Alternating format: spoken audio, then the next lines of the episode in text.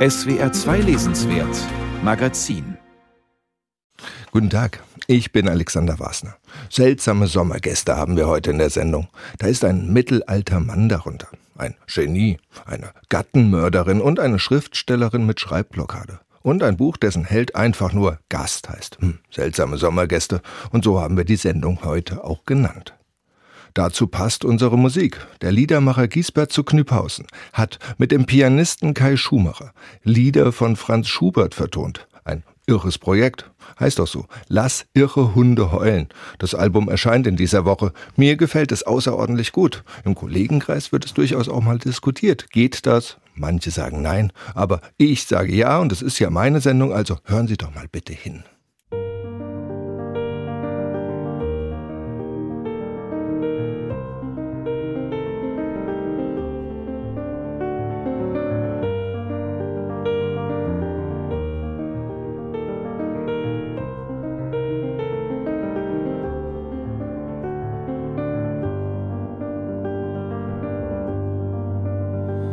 Was vermeide ich denn die Wege, die die anderen Wanderer gehen?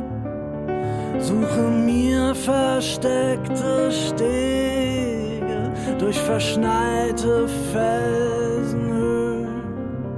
Suche mir versteckte Stege durch verschneite Felsenhöhen, durch Felsenhöhen durch Felsen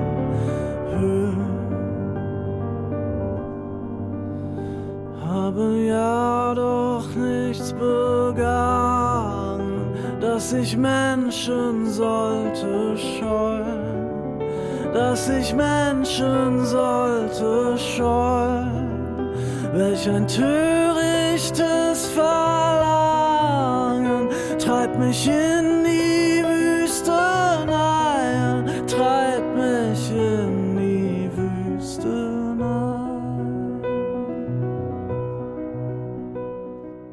Giesbert zu Knüpphausen mit Kai Schumacher, der Wegweiser von Franz Schubert. Im Video dazu wird ein Seil durch die Landschaft gezogen und das ist vielleicht unser roter Faden. Sie hören das SWR 2 Lesenswert Magazin. Erinnern Sie sich noch, als vor gut 20 Jahren die Harry Potter Bücher erschienen sind, wie viele Buchhandlungen da schon nachts geöffnet hatten für die Fans, die sich draußen die Füße in den Bauch gestanden haben? Nun, das wiederholt sich gerade. Aber diesmal mit den Fans, die damals bei Harry Potter ein Kind waren und heute junge Erwachsene sind. Ihre neue Autorin der Herzen heißt nicht J.K. Rowling, sondern Sally Rooney. 30 Jahre jung ist die Irin und sie zählt trotzdem schon jetzt, nach zwei Romanen, zu den aufregendsten Stimmen ihrer Generation. Ihre Romane, Gespräche mit Freunden und normale Leute haben sich millionenfach verkauft. Autorin der Millennial-Generation soll sie sein. Ihr Verlag nennt sie Salinger für die Snapchat-Generation. Dabei spielen soziale Netzwerke gar keine Rolle für ihre Figuren. Dialoge, Sex, Liebe und Politik, das bewegt sie schon eher. Übermorgen erscheint Runis neuester Roman Schöne neue Welt, wo bist du? zeitgleich zur englischsprachigen Ausgabe auf Deutsch. Christine Hartauer musste sich nicht anstellen. Sie konnte das Buch schon vor der Weltpremiere lesen. Hunderte von Dollar für ein Buch von Sally Rooney, das noch gar nicht erschienen ist. In den letzten Monaten konnte man solche Angebote für Schöne Welt, wo bist du im Internet finden. Verkauft wurden unkorrigierte Vorab-Exemplare, die wenige auserwählte Journalistinnen und Journalisten, Buchblogger und Influencer bereits im Mai erhalten haben. Sie inszenierten sich mit dem Buch in den sozialen Netzwerken. Der Neid der anderen wuchs und so gab es tatsächlich Menschen, die bereit waren, viel Geld für ein Vorab-Exemplar zu zahlen.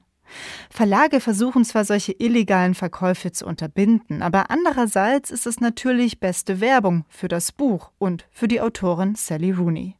Sie ist längst ein Phänomen, das sie gar nie sein wollte. So geht es auch ihrer Figur Alice. Ich frage mich jeden Tag, warum mein Leben so geworden ist.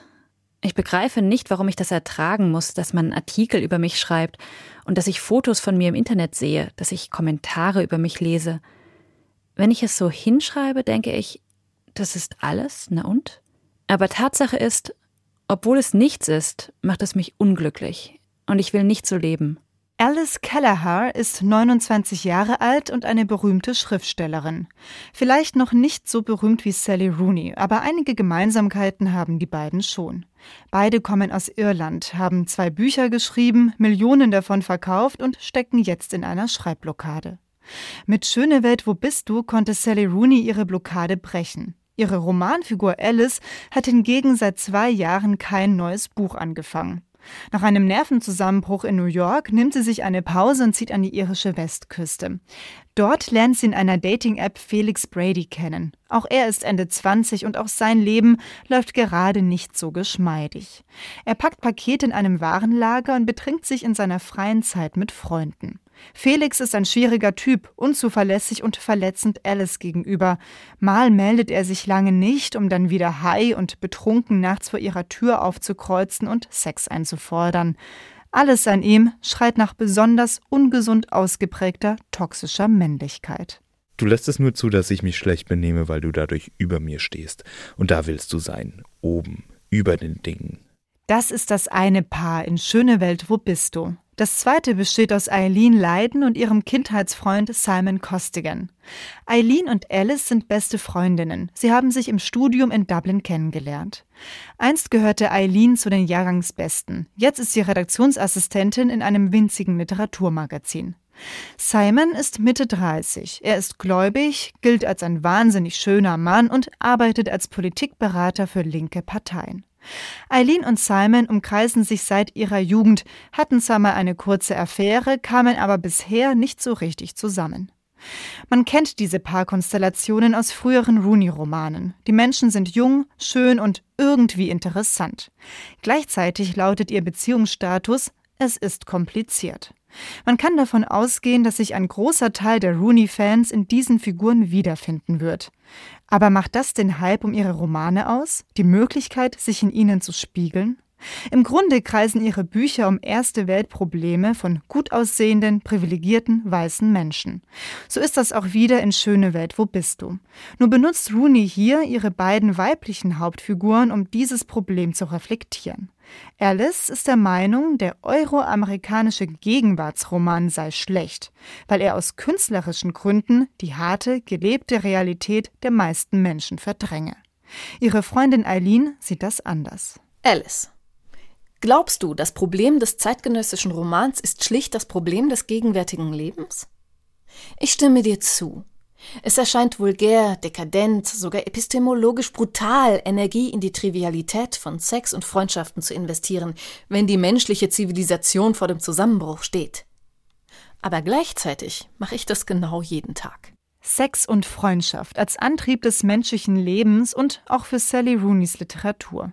Ihr Talent ist es, in einer reduzierten Sprache komplexe emotionale Verwicklungen präzise wiederzugeben. Doch man bekommt in ihrem neuen Roman den Eindruck, sie habe deswegen ein schlechtes Gewissen und möchte ihre weiblichen Hauptfiguren nun mit mehr intellektueller Reife ausstatten. Alice und Eileen schreiben sich lange Mails, in denen sie ihr Privatleben diskutieren und sich als gebildete und reflektierte Menschen beweisen. Ihre Mails erinnern dabei an die wahnsinnig erfolgreichen Essays der Amerikanerin Gia Tolentino. Genauso wie sie bauen Eileen und Alice eigene Erfahrungen und Alltagsbeobachtungen zu Analysen über unsere Gegenwart aus. Der Siegeszug von Plastik, der Verlust eines Sinns für Schönheit, der Untergang alter Mittelmeerkulturen in der Bronzezeit All das treibt die beiden um. Und sie kommen doch immer wieder zu demselben Schluss. Und während die Welt so ist, wie sie ist, und die Menschheit sich an der Schwelle ihrer Auslöschung befindet, mittendrin in all dem sitze ich hier und schreibe schon wieder eine Mail über Sex und Freundschaft. Aber wofür soll man leben? Fast entschuldigend klingt das. Schließlich geht es bei Rooney auch hauptsächlich um Sex und Freundschaft. Den Titel Schöne Welt, wo bist du? hat sie aus einem Gedicht von Friedrich Schiller. Darin sehnt sich das Ich zurück nach einer mythischen Zeit, in der Götter noch auf der Erde wandelten. Bei Rooney ist das Schöne in der Welt noch nicht verflogen, solange es Freundschaften wie die von Alice und Eileen gibt. Da können ihre Beziehungsprobleme mit den Jungs noch so verzwickt sein und die Katastrophen auf der Erde noch so schlimm. Man hat ja sich. Am Ende, nachdem ein paar Tränen geflossen sind und Weingläser durch die Gegend geworfen wurden, geht auch alles gut aus für die beiden Paare. Es ist eine besonders wohlig wärmende und makellos konstruierte Literatur, die Sally Rooney verfasst.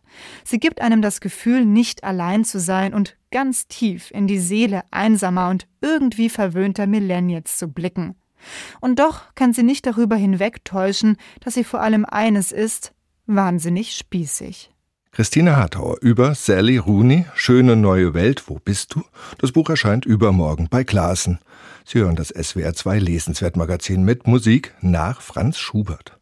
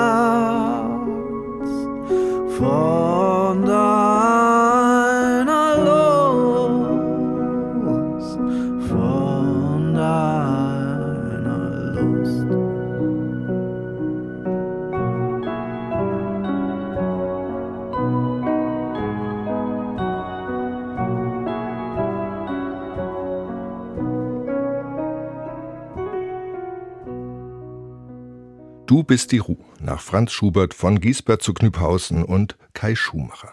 Wir kommen zu sowas wie dem Gegenteil von Sally Rooney, zu Richard Russo. Weiß, Amerikaner, Anfang 70. Seine Romane sind umfangreich und sehr unterhaltsam. Russo ist ein brillanter Beobachter des amerikanischen Kleinstadtlebens. Für seinen Roman Diese gottverdammten Träume wurde Rousseau bereits 2002 mit dem Pulitzerpreis ausgezeichnet. Rätselhafterweise erschien das Buch dann erst 2016 in deutscher Übersetzung und wurde verfilmt mit Paul Newman und Helen Hunt. Nun hat Rousseaus deutscher Verlag einen noch früheren Roman herausgegeben, Ein mittelalter Mann. Das Buch ist von 1997. Damals modern waren College-Satiren und Milieustudien. Der Ich-Erzähler ist ein Mann, der seine Selbstzweifel hinter einem Panzer von Ironie verbirgt. Christoph Schröder hat das Buch gelesen. William Henry, genannt Hank Devereaux Jr., trägt unter Kollegen und Freunden den Spitznamen Lucky Hank. Egal was er anstellt, am Ende scheint es doch gut auszugehen für ihn. Jedenfalls sieht es von außen betrachtet so aus. Hank ist 50 Jahre alt glücklich verheiratet und lebt in gesicherten Verhältnissen. Als Fachbereichsleiter des Englischen Instituts an einer unbedeutenden Universität in Pennsylvania hat er eine Anstellung auf Lebenszeit. Gewitzt wie er ist, hat er sich seinerzeit früh das beste Grundstück in einem neu erschlossenen Baugebiet gesichert. Nun thront er buchstäblich und in mehrfacher Hinsicht über den Köpfen seiner Kollegen. Hanks hervorstechende Eigenschaft ist seine undurchdringliche Ironie. Sie macht den Roman immer wieder zu einem großen Vergnügen. Er verliert sie in keiner Lebenslage, auch nicht sich selbst gegenüber. In einer der ersten Szenen des Romans begegnen wir Hank, wie er im Anschluss an eine Fachbereichssitzung von seinem besten Freund und Kollegen Teddy nach Hause gefahren wird. Teddy ist allerdings unsterblich in Hanks Frau verliebt. Hank ist an der Nase verletzt, auf dem Heimweg schneidet ein Kollege ihnen mit seinem Wagen den Weg ab und bedroht Hank. Was auf der Sitzung geschehen ist, erfährt man erst im Nachhinein. Das Spiralheft traf mich mitten ins Gesicht, und zwar mit einer solchen Wucht, dass mir die Tränen kamen. Alle glotzten mich ungläubig an, aber was mich wirklich irritierte, war die Tatsache, dass das Notizheft unerklärlicherweise an Ort und Stelle blieb, und zwar direkt vor meinem Gesicht. Erst als ich bemerkte, dass sich Gracie bemühte, ihr Notizheft zurückzuholen und jeder neuerliche Versuch mir einen stechenden Schmerz in die Stirn hinaufjagte, wurde mir klar, dass ich das mit einem Widerhaken versehene Ende der Spirale in meinen Nasenflügel gebohrt hatte. Mittelalte Männer ist voll von skurrilen Szenen dieser Art, die durch die elegante Formulierungskunst und den subtilen Witz des Ich-Erzählers noch zusätzlich an Charme gewinnen. Richard Russo ist ein Spezialist für die schmale Gratwanderung zwischen Komik und Tragik. Die Helden seiner zumeist umfangreichen Romane sind tatsächlich überwiegend jene mittelalten Männer, die auch diesem Roman, zumindest in der Übersetzung, seinen Titel gegeben haben.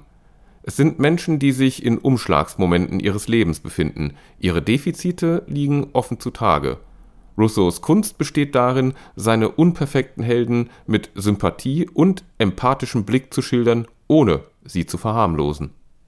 Straight Men, so der Originaltitel, ist ein früher Roman. Im Original erschien er 1997 widmete Russo sich in späteren Büchern akribisch der Soziologie und den Funktionsmechanismen amerikanischer Kleinstädte, so ist der Schauplatz in Mittelalte Männer der Mikrokosmos eines College, dessen satirisches Potenzial Russo genüsslich, manchmal aber auch allzu gründlich ausschöpft. Dass Hanks Ironie in Wahrheit auch ein Panzer ist, hinter dem er sich in rhetorischer Vollendung verschanzt und mit deren Hilfe er seine Lebenstraurigkeit abfedert, begreift man schnell Probleme hat er genug. Seine Tochter ist verschuldet, ihre Ehe steht auf der Kippe. Seine verletzend offene Art hat ihm an der Universität nicht nur eine blutige Nase eingebracht, sondern auch einen Haufen von offiziellen Beschwerden. Wenn Hank einmal an einem buchstäblich stillen Ort mit sich allein ist, setzen die Zweifel ein. Allein in der Männertoilette auf unserem Flur gehen mir allerlei Gedanken durch den Kopf. Und ich habe jede Menge Zeit. Man stelle sich vor, ein 50-jähriger Mann mit violetter Nase, den schweren, schlaffen Penis in der Hand und, da gibt es kein Vertun, mit einem ebenso schweren Herzen. Was denkt er, während er vor dem Urinal steht? Er denkt über sich selbst nach. Es gibt wunderbare Szenen in Mittelalte Männer. Einmal würgt Hank in einer spontanen Eingebung auf dem Gelände der Universität einen Schwan und droht mit der täglichen Tötung von Tieren, falls das Budget seines Fachbereichs nicht gesichert werde. Prompt wird er dabei gefilmt und wird zum Medienstar. Kurz darauf sitzt er stockbetrunken im strömenden Regen mit einem Kollegen und einer hübschen jungen Frau in einem Whirlpool und weiß mit der Situation nicht allzu viel anzufangen. Vom Heldentum zur Lächerlichkeit ist es bei Rousseau immer nur ein kleiner Schritt. Doch bei aller Sympathie für diesen unterhaltsamen Autor sei doch die Anmerkung erlaubt, dass sowohl die Intrigen, Winkelzüge und Kompetenzstreitigkeiten innerhalb einer Universität als auch die Prostata-Probleme des Protagonisten auf rund 600 Seiten dann doch das ein oder andere Mal zu oft ins Spiel gebracht werden. Angst vor Redundanz hatte Richard Russo in diesem Buch gewiss nicht. Gegen Ende nimmt Mittelalte Männer dann aber noch einmal Fahrt auf. Das Verhältnis von Hank zu seinen Eltern ist stets ein untergründig mitlaufendes Thema des Romans. Hanks Vater ist ein berühmter Literaturwissenschaftler, der Hanks Mutter für eine jüngere Frau verlassen hat. Plötzlich ist er wieder da, ohne den alten Glanz, aber in der immer gleichen distinguierten Distanz zu seinem Sohn. Hank kommt zu einer späten Einsicht an diesem Nachmittag begriff ich, dass der Zweck geistiger Kultiviertheit nicht zuletzt darin besteht, Distanz zwischen uns und unseren beunruhigendsten Erkenntnissen und nagendsten Ängsten zu schaffen. Das gilt, selbstredend, auch für ihn selbst. Derartige Sätze markieren mittelalte Männer zugleich als einen in seiner Haltung bereits historisch gewordenen Roman. In einer Gegenwart, in der Wut und Empörung zu positiv konnotierten Begriffen geworden sind und Ironie als Beschwichtigungsinstrument der herrschenden Klasse diskreditiert wird, ist es mittlerweile ein luxuriöses Vergnügen, den rhetorischen Wolken und der fein geschliffenen Haltungslosigkeit von Lucky Hank zu folgen. Christoph Schröder über Richard Rousseau, ein Mittelaltermann. Das Buch ist bei Dumont erschienen.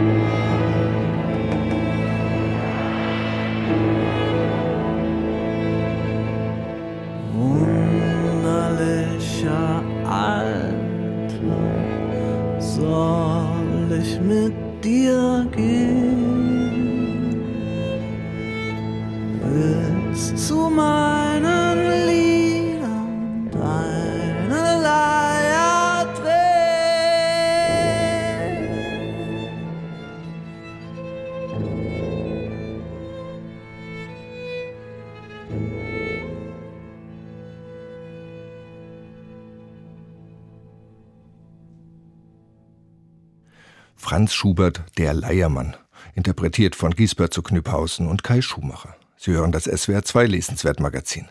In der kommenden Woche beginnt das Internationale Literaturfestival Berlin. Ein Festival, das vor zwei Jahren noch umfangreiche Reisetätigkeiten weltweit auslöste. Das geht in diesem Jahr nur reduziert, aber man hat eine Aktion gestartet.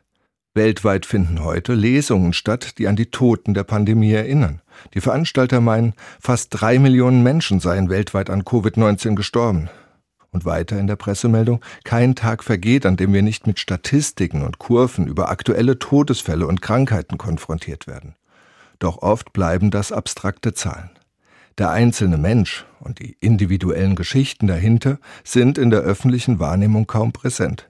Krankheit, Tod und Trauer sind durch Vorsichtsmaßnahmen weitgehend unsichtbar geworden.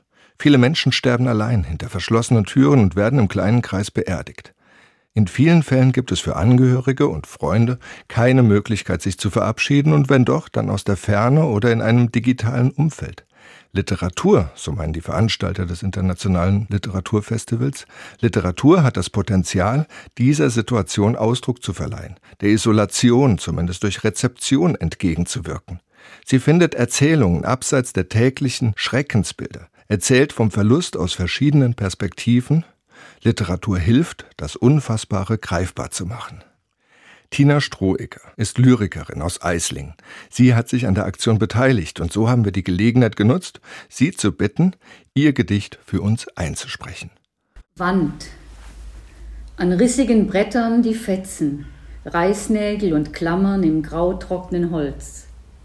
Auf keinem Restzettel finde ich eine Botschaft.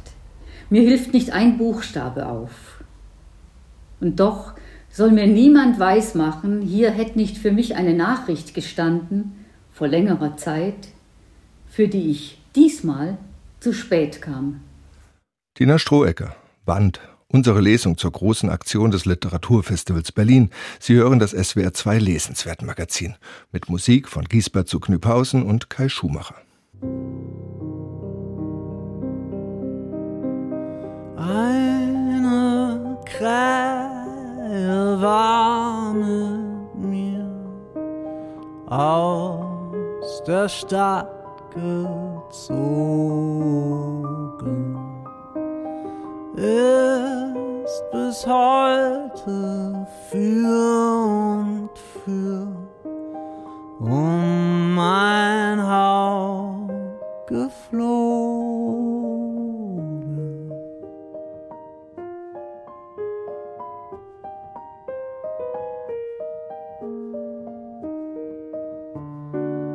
Krähe, wunderliches Tier, willst mich nicht verlassen,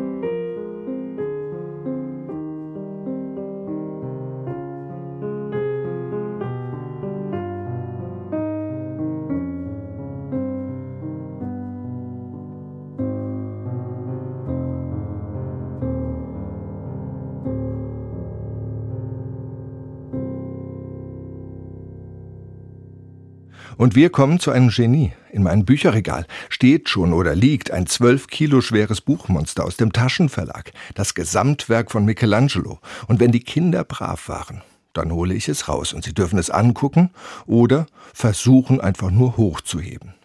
Jetzt überlege ich aber noch ein zweites Michelangelo-Buch anzuschaffen. In seinem Buch Michelangelo zieht der Berliner Kunsthistoriker Horst Bredekamp Eine Bilanz seiner jahrzehntelangen Beschäftigung mit dem Leben und künstlerischen Schaffen des Florentiners, in dessen Heimatstadt sowie in Rom. Dabei kommt er zu bewegenden Deutungen der Werke Michelangelos, zerrissen zwischen Kühnheit und Angst vor dem Scheitern, ein moderner Künstler, der sich weigerte, sich in den Dienst von Gewissheiten und Lehrmeinungen zu stellen. Michelangelo. Der schlichte Titel des über 800 Seiten umfassenden Buches lässt kaum erahnen, was den Leser erwartet. Sein Autor, der Berliner Kunsthistoriker Horst Bredekamp hat weder einfach eine Biografie des Künstlers geschrieben, dessen wegen Goethe seinen an der griechischen Klassik orientierten Kunstbegriff aufgab, noch stellt er lediglich das Werk dieses, wie Georg Simmel ihn nannte, einsamen Titanen vor, obwohl Bredekamps Buch beides auch ist, Werkübersicht und Biografie. Vor allem aber ist es eine beeindruckende Deutung dessen, was der Autor die Signatur dieses Künstlerlebens nennt, des Lebens Michelangelos, der in Skulptur, Malerei und Architektur eine Sprache entwickelte, die seine innere Zerrissenheit zum Ausdruck brachte, zwischen Kühnheit und Bescheidenheit, zwischen Sehnen und Erfüllung, zwischen Stolz und beklemmender Angst vor dem Scheitern. Diese Angst, die Michelangelo sein Leben lang begleitete, verschwand hinter den Deutungen des 19. und 20. Jahrhunderts in denen die einen ihn als optimistischen Neuplatoniker zeigten und andere als den überlegenen Künstlerunternehmer, der seine Autonomie selbstbewusst gegenüber dem jeweiligen Auftraggeber verteidigte.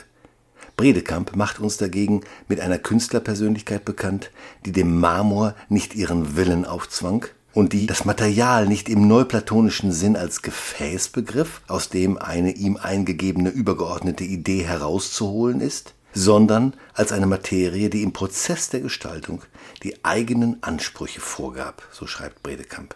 Darin lag Michelangelos Bescheidenheit, aber eben auch seine Kühnheit. Überzeugend macht Bredekamp auf zwei Ereignisse, ja Erlebnisse Michelangelos aufmerksam, die sich wie ein Leitmotiv durch das Gesamtwerk dieses Künstlers ziehen. Da ist zum einen der Auftrag Papst Julius II., der von Michelangelo eine Art Mausoleum direkt über dem Petrusgrab erwartete, ja forderte. Dass dieses Mausoleum, dessen Planungen unter anderem zum Abriss von Alt St. Peter führten, nie so richtig ausgeführt werden konnte, wie es Michelangelo vorschwebte, sollte den Künstler Zeit seines Lebens geradezu obsessiv beschäftigen. Akribisch zeigt Bredekamp, wie sich die späteren Werke, insbesondere die Deckenmalerei in der Sixtinischen Kapelle, als bewusstes und produktives Abarbeiten an diesem Scheitern entwickelten. Das zweite für den Menschen wie für den Künstler einschneidende Erlebnis war die Auffindung der Laokoon-Gruppe im Frühjahr 1506.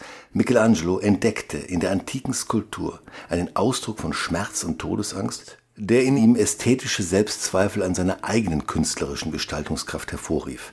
In genauen Analysen von Malerei und Skulptur Michelangelos spürt der Kunsthistoriker Bredekamp die Spuren dieser Selbstzweifel und ihrer nie enden wollenden Überwindung auf. Es ist, so Bredekamp, das prinzipiell Unabschließbare, welches die Kunst Michelangelos prägt. Durch seine Weigerung, Erwartungen zu erfüllen, habe sich der Künstler einen Freiraum geschaffen, der ihn zu immer neuen Gestaltungen und Interpretationen beflügelte, ja geradezu zwang.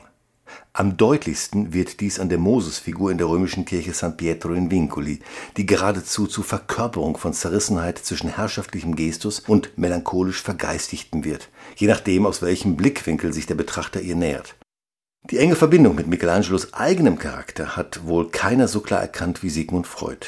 Beeindruckend, wie es Bredekamp in wenigen klaren Worten gelingt, die Genese des freudschen Kulturbegriffs aus dessen Michelangelo-Rezeption zu skizzieren. Horst Bredekamps wunderbar das Werk Michelangelos illustrierende Buch ist nicht nur die Summe seiner Beschäftigung mit dessen Kunst seit nahezu fünf Jahrzehnten, es ist vor allem eine souveräne, ja begeisternde Hommage an diesen Künstler. Michelangelo kann in der Tat demjenigen zum Zeitgenossen werden, der in diesem Lebenswerk nicht das Große und Erhabene zu finden glaubt, sondern das Tastende und Suchende entdeckt. Ob Skulptur, Malerei, Architektur und Zeichnung und nicht zuletzt Dichtung. In Bredekamps Deutung wird Michelangelos Kunst zum Ringen um eine Sprache für das Unaussprechliche. In der Weigerung, Gewissheiten auszudrücken, so Bredekamp, ist der radikal moderne Zug Michelangelos zu sehen. Clemens Klünemann über Horst Bredekamp. Michelangelo.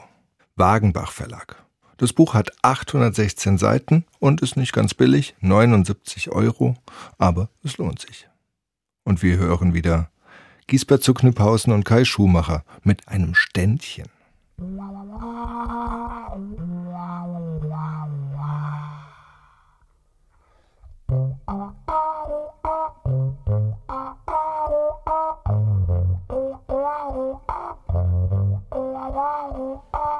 Leise fliehen meine Lieder durch die Nacht zu dir. In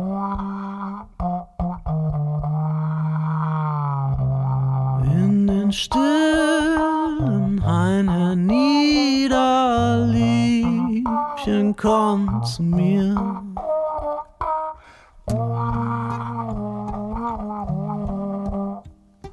Flüstern schlanke Wipfel rauschen in des Mondes Licht, in des Mondes Licht, des Verräters feindlich lauschen, fürchte heute nicht, fürchte heute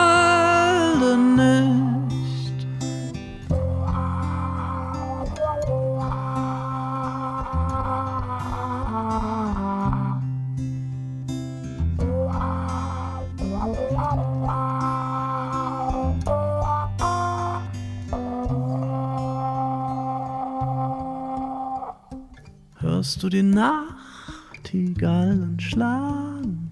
Ach, sie flehen dich.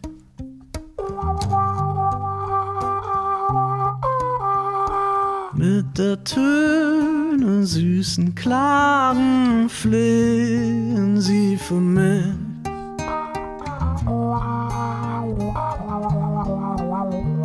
Sie verstehen des Busens Liebesschmerz, kennen Liebesschmerz, rühren mit den Silbertönen jedes weiche Herz, jedes weiche Herz. Lass auch dir die Brust bewegen,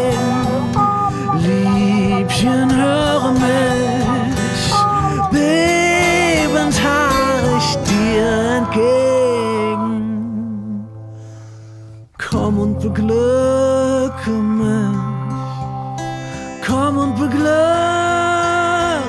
mich, beglücke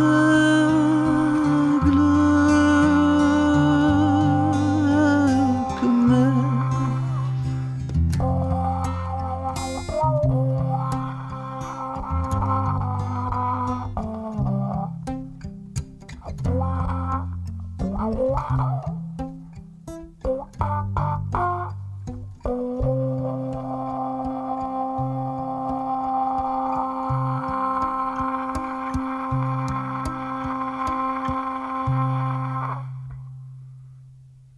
Ständchen nach Franz Schubert. Ich habe noch eine persönliche Empfehlung für Sie im SWR 2 Lesenswert Magazin. In den letzten Wochen hatte ich auf dem Nachttisch ein kleines Bändchen aus der Edition Surkamp liegen. Ariane Koch hat es geschrieben, eine junge Theaterautorin aus Basel. Das Buch heißt Die Aufdrängung. Ein toller Titel, der schon mal klar macht, um was es geht, um Kräfte und Strukturen zwischen den Menschen. Eine junge Frau wohnt in einer Kleinstadt und ringt in kurzen Texten mit einem Gegenüber, das Gast genannt wird. Daraus zieht Ariane Koch reichlich poetische Reibungsenergie. Was der Gast ist, das erfährt man nicht. Sogar das Titelbild ist so aufgenommen, dass da nur eine Hand auf Haaren liegt, von denen man nicht weiß, ob sie einem Hund oder einem Mann gehören. Entsprechend isst der Gast am Anfang Mandarinenschnitze und am Ende hat er einen fälligen Körper. Der Gast ist ganz fein, so fein, dass er fast auseinanderweht, heißt es am Anfang, und so wird er auch geschildert. Die Gastgeberin, falls man sie so nennen kann, mag ihn nicht. Sie will ihn oft loswerden, aber naja, geht halt nicht. Der Roman heißt schlicht Aufdrängung. Die Metapher trägt. Dort, wo der Gast hergekommen ist, ist er jetzt nicht mehr.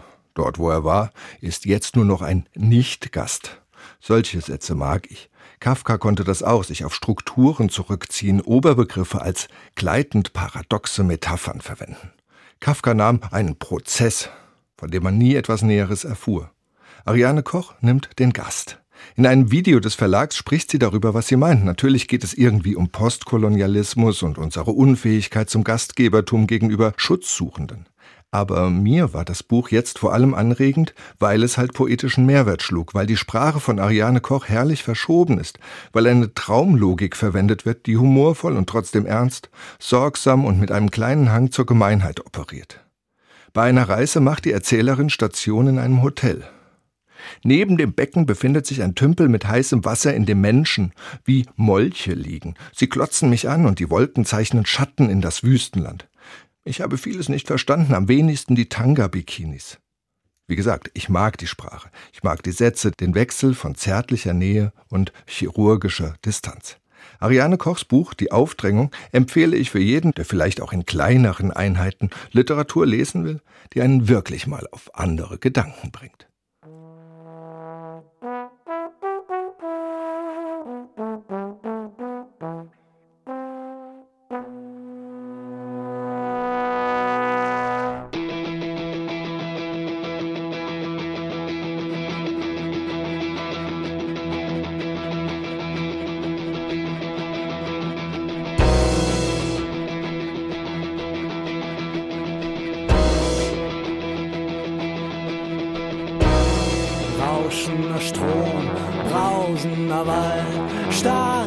Fels, mein Aufenthalt.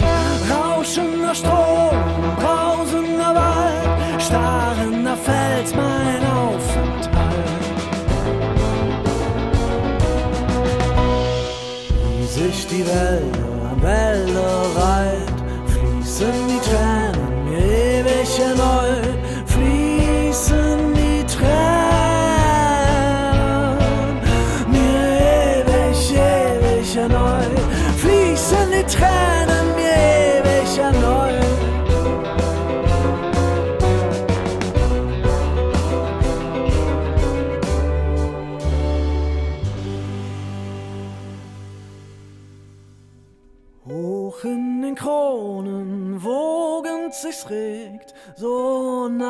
unaufhörlich mein Herz schlägt.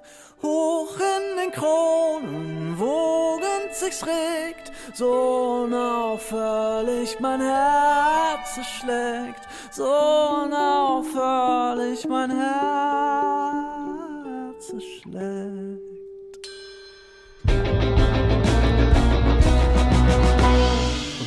Des Felsen altes Herz, ewig derselbe,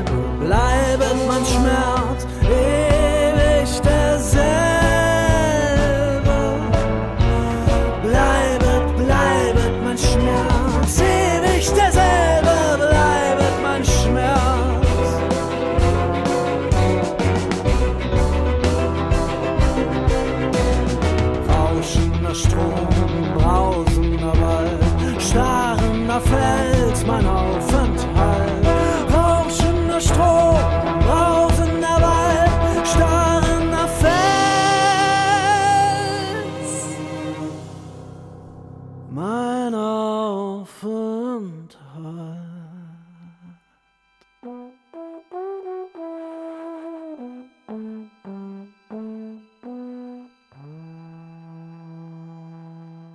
Dorfromane sind gerade schwer in Mode.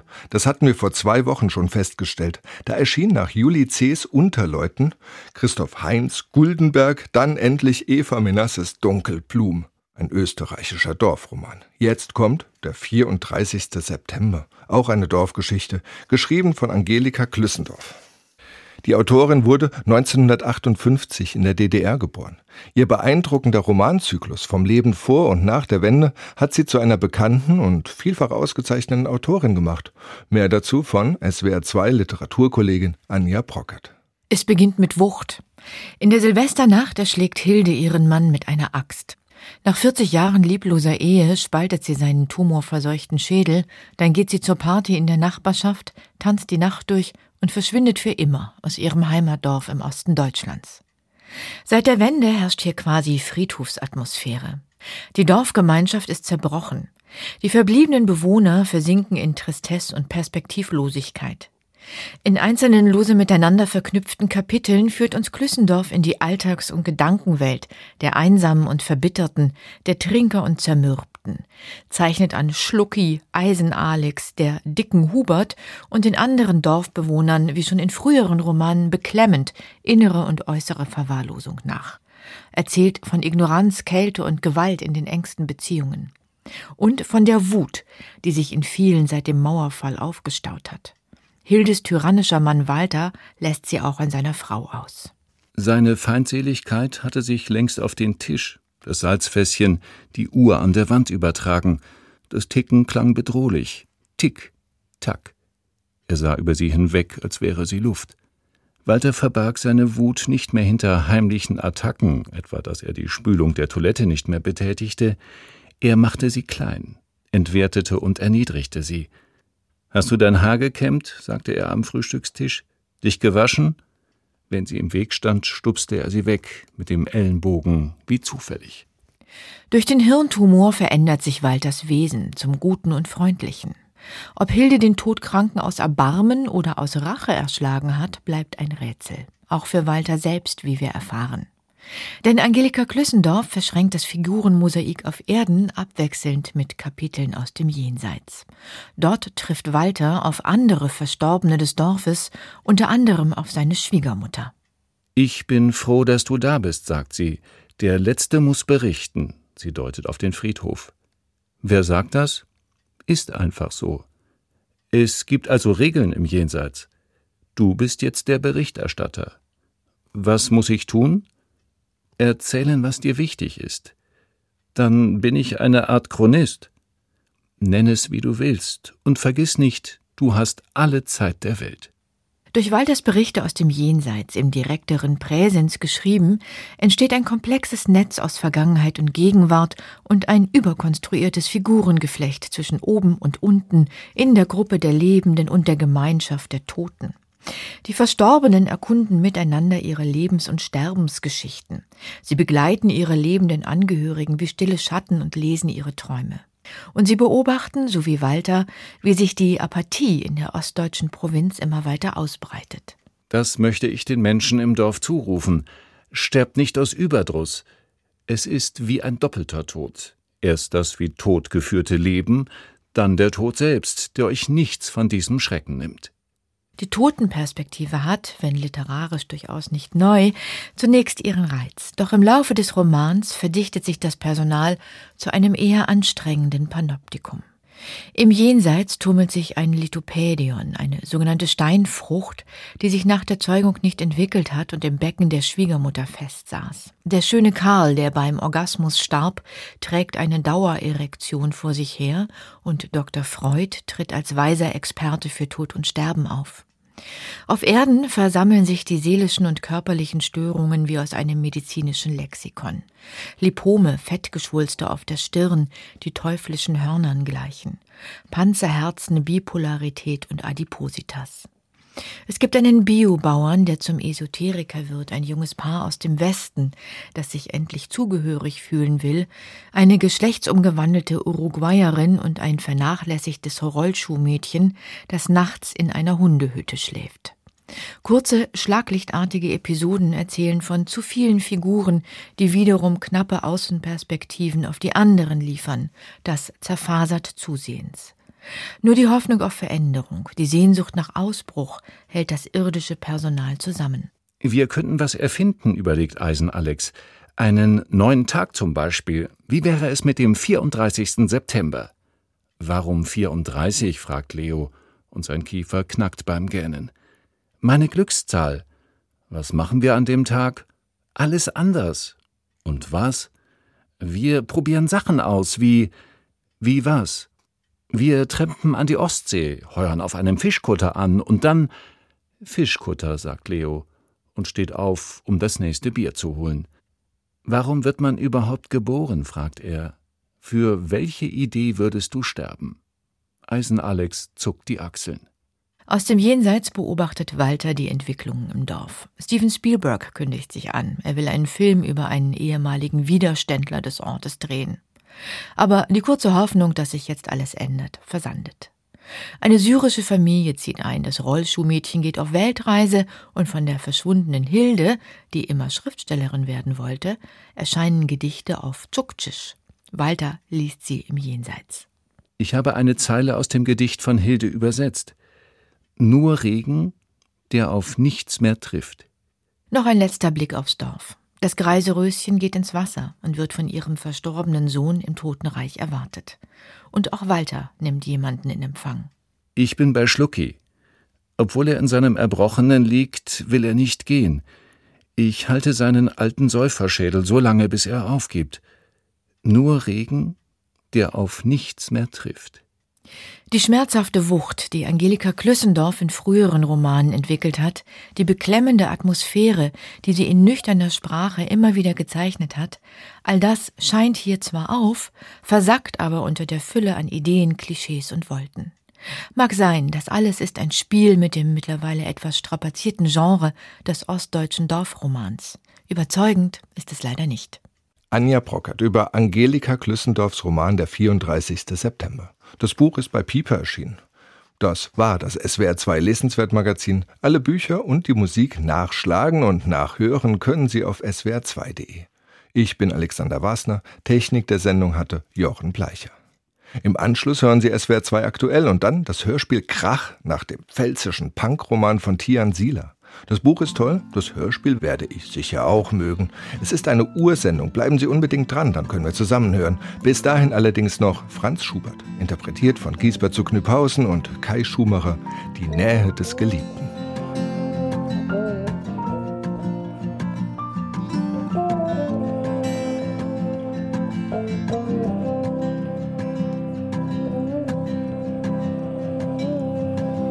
Ich denke da wenn mir der Sonne Schimmer vom Meere strahlt. Ich denke